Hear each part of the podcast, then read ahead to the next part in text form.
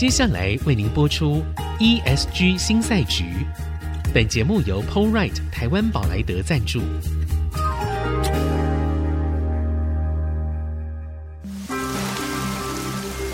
这是企业永续的世纪挑战。这是绿色浪潮下的供应链课题。再造优势前瞻的产业竞争力。欢迎加入 ESG 新赛局。掌握先机，创造新局。欢迎来到 ESG 新赛局，我是节目主持人、人工智慧科技基金会执行长温怡玲。今天到我们现场来的呢，是一个台湾的新创，然后一个很独特的营运模式哦，是做一个爱惜食物的平台，叫 Taste.me。好，来到我们现场的是创办人暨执行长叶伯君 Barson，来 Barson 好。温子祥你好，呃，各位听众朋友们，大家好，我是 Taste.me 的创办人叶伯君。好，我们在前一次的节目里面已经请 Barson 跟我们聊到哦，Taste.me 就是一个创办在疫情期间的，一开始的时候主要是以食品为主，好，比如面包啦、烘焙啦，但是现在慢慢的我们发现说。可能我们可以做的更多元一点，所以包括一些甚至于呃洗沐产品，就是洗发精啦、沐浴乳啦、对美妆啊那些，美妆好，就是只要是跟我们生活当中啊饮食好吃的喝的，然后。洗的、用的，好，这些都已经包含在里面了。那其实，在疫情期间成立哦，我觉得当然它就是一开始就是遇到一个最难的状况，所以我们真的蓄积了很多能量，可以来挑战未来。但同时啊，这两年也正好是 ESG 的浪潮。整个大大的来到了台湾。好，那你觉得这段时间以来，就是你们自己在做这整个工作的时候啊，到底消费者对于饮食跟气候变迁这个议题之间呢的关联性，这个认知有没有加强？有没有什么样的改变？我觉得，因为在媒体的一些报道底下，其实蛮多消费者大概知道了气候问题。嗯，我觉得他们认为气候问题跟这个所谓的。碳排啊，或是那种污染这件事情，它可能比较容易有感。嗯，但我觉得目前大家对于这个气候啊变迁跟饮食的连结性好像还不大，就是其实这一段这个连结还不够啦，蛮模糊的。就是觉得好像有，可是我。但是好像我又感觉不到到底饮饮食可以改变气候什么。对，就好多人叫我们说，呃，你不要吃牛肉啊，好，因为它的那个碳足迹啊很高，哎，然后要多吃菜啊，对，要多吃菜啊，然后吃在地的。哎，对，但是好，那所以我多吃在地的食物，北极熊就会有家可以住吗？这是可以这样子，就是而且有时候觉得，因为饮食这种东西比较像是个人，就是跟人自己本体一个人有有相关，对，所以他其实好像就是。有时候我们大家就会有一个迷思，就是我自己改变了，然后嘞，有用吗？对对，有用吗？然后嘞，对，但是可能没有想到说这件事情它其实就是一个运动，就是嗯，当一个运动，我们所谓的这个量变就会产生质变，是。那但是你需要先有量变嘛？对，对啊，你没有量变，你永远不会有质变发生。所以我们当然就是说，现在我们大家对这个气候问题，比如说气候暖化一点五度 C 已经守不住了，每年都往上攀升，大家也感觉到今年绝对比。之前都还热，印度还、哦、印度还飙破五十度。对，这翻了五十度，那是什么概念？我真的没有办法。就直接丢个蛋就可以熟了那种。对，我的天哪！好。对，那其实这个气候问题，我相信大家其实都不用再被复习了。是。但是我觉得现在需要被复习，就是它到底跟各个产业，或是跟饮食到底它连接性多强？对对对。所以我觉得这一段是现在这个就是媒体可能。对于传递的这个资讯还不够多，所以消费者对这个意思可能是从各个不同的论坛啊，各种不同的资讯所获得的。嗯、对，所以这个部分其实还是稍微需要再连接，需要再加强一点啊。嗯哼，所以它到底有什么样的关系？其实这个气候啊，我们知道食物浪费，其实我们之前有提过，就是我们其实在每年我们产生出的粮食大概有三分之一被浪费掉，是浪费，每年至少都超过十三亿吨哦。对，十三亿吨。听起来夸张，但是也不知道带多少嘛。对，对没有概念。但是我们拉回来到我们比较熟知的这个台湾好了。嗯嗯。台湾其实大家可能不知道一个数字啊，就是台湾其实是全亚洲嗯平均每一个人嗯所负担的食物浪费量最高的国家。什么？为什么？我们不是很勤俭吗？就是、对对，我们从小要粒粒皆辛苦嘛，对不对？是。对，可是我们的上一集有提到说，就是我们人我们太方便了，台湾超幸福。超方便，所以食物不会匮乏，对，感觉不到匮乏，对。那再来就是你的选择很多，嗯、超商琳琅满目，什么都有，对。然后多元文化，其实你想要吃的也都有，所以你会觉得好像我、嗯、我知道食物浪费这件事好重要，可是不用现在，是不是现在问题，是明天的问题。对，所以所以这就是为什么我们一直高举不下。然后台湾这边每个人所承担，可能你不是你我的责任，可能当然也有一些业者可能也想要刺激消费的责任，但是累计下来，我们每个人承担的这个食物量非常就好大。对啊，那碳排也是非常高。对，我们一年这样除下来，我们一年大概要产生出每个人承担了大概是一年产生一百六十公斤的厨余量。哇，这个其实蛮可怕。你想想，你你真的有丢一百六十公斤吗？其实没有啦。哎，对，好可怕。我每个人负担下来就这么多，一个人一百六十公斤，所以你如果是四口之家。就差不多八百多，所以你一天要丢几公斤的厨余啊，好可怕啊！对，这就是一个我们可能想象不到的数字啦。是，那我觉得这个数字其实它反映到就是我们食物浪费这件事情，它不只是说你丢了就没事，你要想到的是它丢进去食物的处理，其实因为我们要在乎的是环保，不能随便往河里面就倒了。对，那你要处理的过程，你要更仔细、更谨慎，然后大部分情况下，我们又不能随便埋。然后你说发酵，我们一般什么厨余减量啊，发酵其实也有限，所以很多时候这种厨余用埋的方式处理的时候，我们就会产生出我们最可怕的温室气体，就是沼气。哦，对，因为这么多的厨余，它必定要整理嘛。台湾也没有这么多的猪可以去吃这些厨余。呃，猪现在好像不能吃了，也不能吃厨余，因为有那个交叉感染的问题，卫生问题。对对，怕那个什么什么口蹄疫啊，或是一些猪的感染疾病。所以我们现在大部分厨余好埋掉，呃，埋掉，或者是说有一些用这种发酵的方式，或者是有一些可以烧的，会用烧的方式处理。但很大一部分还是只能用埋的，是不相对比较有效率的。就是如果真的变成厨余的话，用埋的还是比较多，因为毕竟发酵要时间，对，动辄几个月。是，是，所以你来不及。要放在哪里发酵啊？哎，对，还还还有还有个容器啊，还有个地方让它发酵。所以用买的还是比较多。但是你想，我们每天产生那么多，它哪里可以买啊？就是你也不能往海里倒啊。对对对，这就是一个我们人类要解决问题的能力，就在这边。就是你要怎么大量解决这些这么大量，而且它在处理的过程还会排碳，对不对？对，处理过程还会排碳。处理它的时候，不管压缩啊，或者是这个脱水啊，那些全部都是排碳的问题。OK OK，所以这个问题我刚刚这样听起来，我觉得对还蛮严重的，啊，很没有错。就可能目前感觉到还好一点点，但是它未来累积到一定的量的时候，可能会就变得有可能厨余埋到埋到你家缝旁边都有可能，因为没地方埋了。啊，对，你就会家里附近都闻到你那个厨余腐烂的味道。对，哎，我觉得这听起来有点像那个恐怖诉求。但是我们我们回过头来看的话，就是其实这个世界上还是有很多国家它是粮食不足的。好，那当我们的粮食这么多的时候，我们一个人到底能够做什么事情？要小小做一件事情，因为刚刚 Boston 讲一件事，我有点感觉啊，就是我们常会觉得，呃，我我一个人应该还好吧，我多开一下冷气不会怎样啊，好，差我一个，对我多丢一点食物不会怎样。但是如果两千三百万人都这样想的时候，对我们刚刚有听到，一个人一年平均的厨余量是一百六十公斤。好，其实我觉得这个事情哦是很不酷的一件事。对，很多地方是没有东西吃，而我们在一个非常便利的地方，好，然后我们的食物无庸匮乏的一个地方，哎，结果我们有这么多的浪费。好，那我我觉得这件事情对我来说听起来蛮可怕的，因为一百六十公斤，大家想想看，一百六十公斤的肉大概是一个什么样的状态哦？就是你看一百六十公斤，通常五百克就是一一份餐嘛，是，所以大概。换算出来，它大概有三百二十份餐。那三百二十份是什么概念呢？你给另外一个人，你可以养他一年。是，你一个人浪费量可以养他一年，可以养他一年。他一天他一天只要吃一餐就够了。是，所以其实这个是还蛮浪费。你想想，你这个不丢了，另外一个人就可以多活一年。对，所以我觉得这件事情，但是这个概念上面来说，为什么我们说那个量？就是量要开始有哦，就是量变产生质变，对，量变才会产生质变。为什么量这件事情其实蛮重要的哦？我觉得很有趣哦。我们可能都不太知道，像英国，我们都会说工业革命是从他们开始的嘛，是对。那大家都以为说是蒸汽机啊，瓦特嘛，我们小时候读过，哦、对，对，对，对，其实不是。其实英国它很有趣的是它的制度的建立。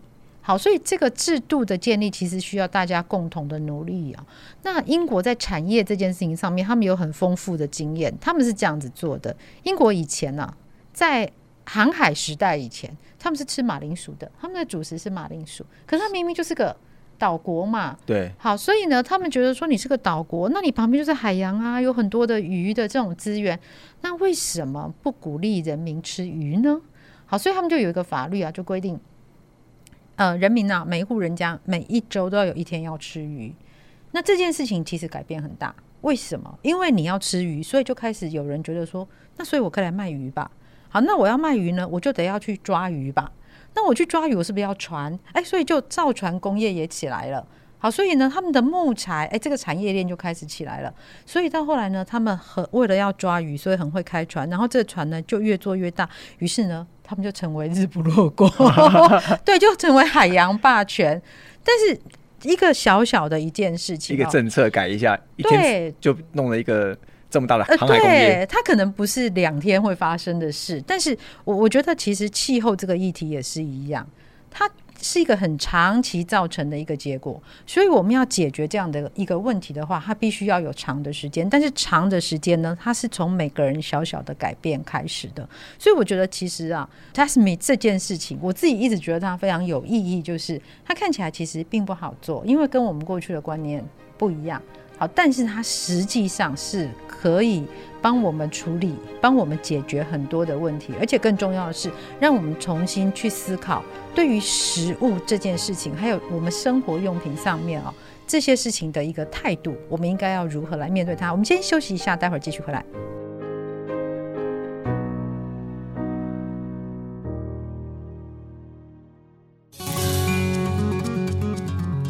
回到 ESG 新赛局，我是温怡玲。今天在我们现场的来宾是 TASMI 一个习食平台，一家新创公司的创办人暨执行长叶伯君。好，巴神在我们的现场。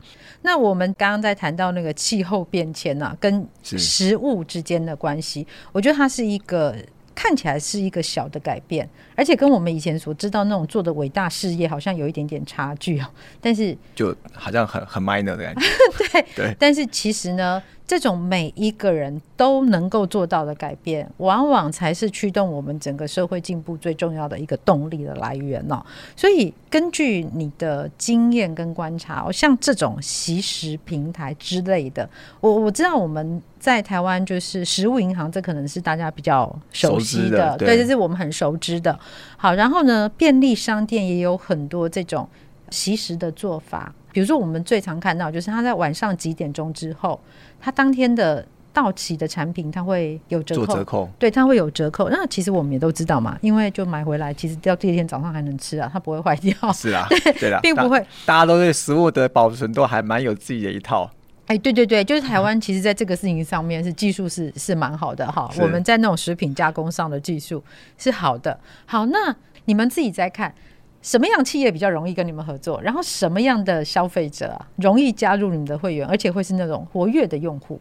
什么样的企业啊？其实我们认为是说，这企业他们对于永续啊、环保这种循环经济理念已经先认识了。嗯，那它本身主要输出的营业项目的产品都是以有效期的，对，就是它一定会过期的，对。然后或者是说它的产品是上架到通路上面，可能就是通路型的产品，那可能都会有一些包装毁损或什么运输过程下架会有产生 NG 的问题，对。那或者是说它可能是一个工厂，那它专门帮人家做 OEM 的，然后它可能都会产生出一些客户使用不完，它可能就是的一些工厂余料的问题。哦，这些其实。不管是属于这种进出口商啊、食品制造商，或者是说用品制造商，或甚至它是通路商，是甚至一些 OEM 厂，其实他们的产品，只要你有效期，它压上去了，你也改不了了。对，那它最终一定会走到集齐的意图的话，其实都会很适合。是对，那只是说用食品啊、饮品、用品这种，其实都可以去跟我们做合作。那这企业端其实就还台湾其实还蛮多的。哦，但真的。对，但最主要的是。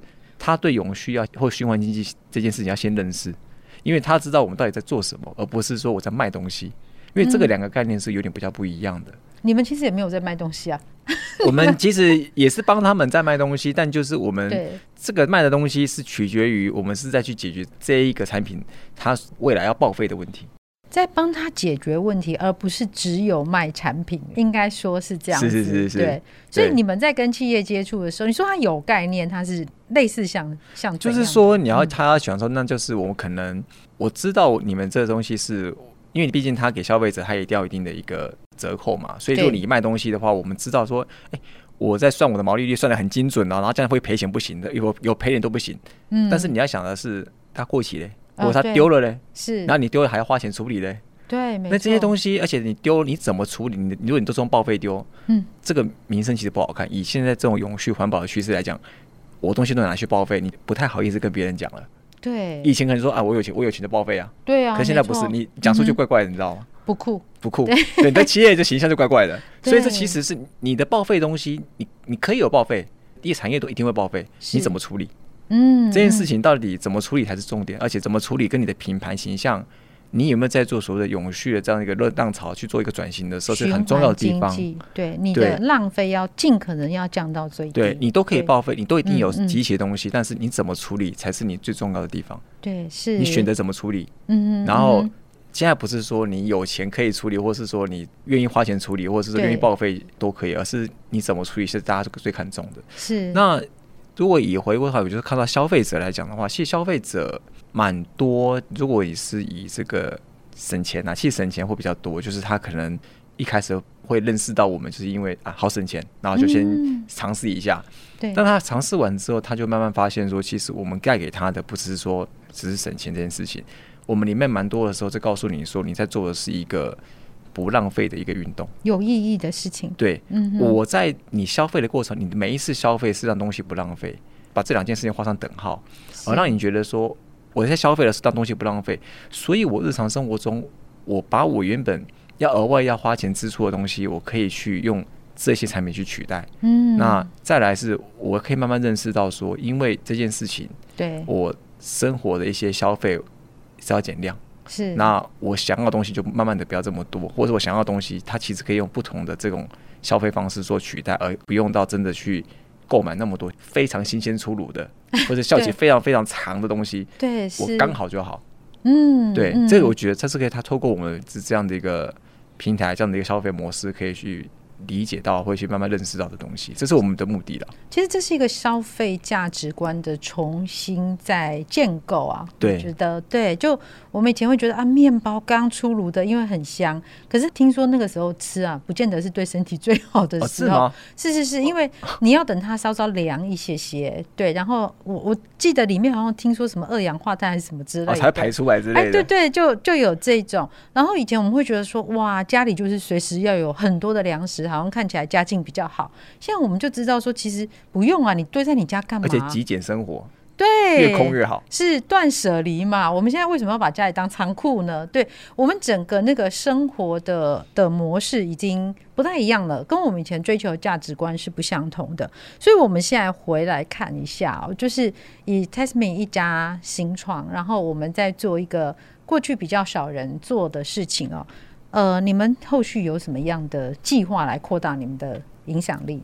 呃，我们未来想要扩大我们影响力，就是可能透过一些刚刚其实前面有提到，我们想要更多元的，我们下的一些选择产品，的选择，嗯、然后扩大更多我们的这个合作的一些啊、呃、店家数。那这样的一个消费，它可以从我们现在因为店家太少，可能那么没没有那么那么方便的情况下，未来可以来更来更加方便，可能在你的身边的周遭，你家里附近就会。可以让你做到这件事情，是。那毕竟有的时候做这个所谓的永续环保，就是有点不方便啊，嗯、就是一开始都没那么方便。啊。对。对，但环保杯其实一开始很方便吗？没有啊，大家觉得超麻烦，但慢慢你习惯了，好像就没那么不方便，而且还觉得不错。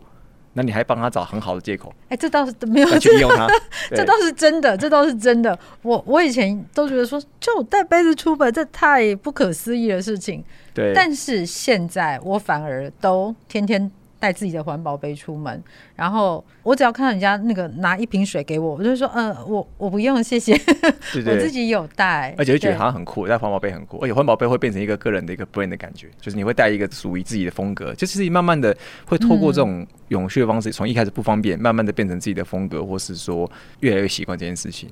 那我们未来就是更多的这种产品啊，然后我们希望打造一个生态系，就是。我们其实现在已经有在做一些规划，就是去连接一些上游，包含一些农产品。